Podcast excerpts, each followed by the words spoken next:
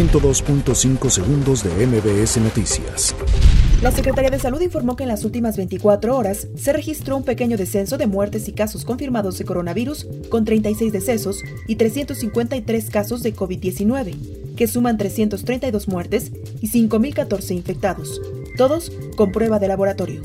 El subsecretario de Prevención y Promoción a la Salud, Hugo López Gatel, aseguró que los cubrebocas N95 solo deben utilizarse por personal que está en contacto con muestras de sospechosos de coronavirus o en procesos de intubación, por lo que llamó al personal médico a hacer un buen uso de los insumos.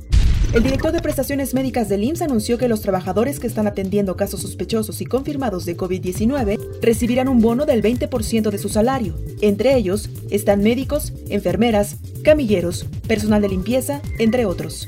La Secretaría Local de Salud publicó la convocatoria para que profesionales de la salud se incorporen por contrato de hasta por tres meses a los servicios de salud de la Ciudad de México, quienes participarán en apoyo a la atención de la población durante la actual contingencia por COVID-19, así como en la ejecución de programas de apoyo. Ante la emergencia sanitaria por COVID-19, el gobierno de la Ciudad de México echará mano del Fondo para la Atención de Contingencias y Emergencias Epidemiológicas y Desastres Naturales, anunció la jefa de gobierno Claudia Sheinbaum. Nayarit cerrará fronteras con Jalisco y Sinaloa por COVID-19. Inician en Tamaulipas construcción de ocho hospitales móviles para COVID-19.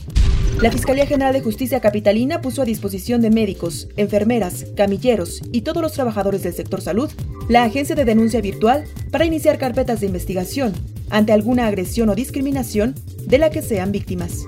El presidente Donald Trump agradeció al mandatario de México, Andrés Manuel López Obrador, quien demostró tremenda inteligencia por el acuerdo para reducir la producción de petróleo en la reunión de la Organización de Países Exportadores de Petróleo.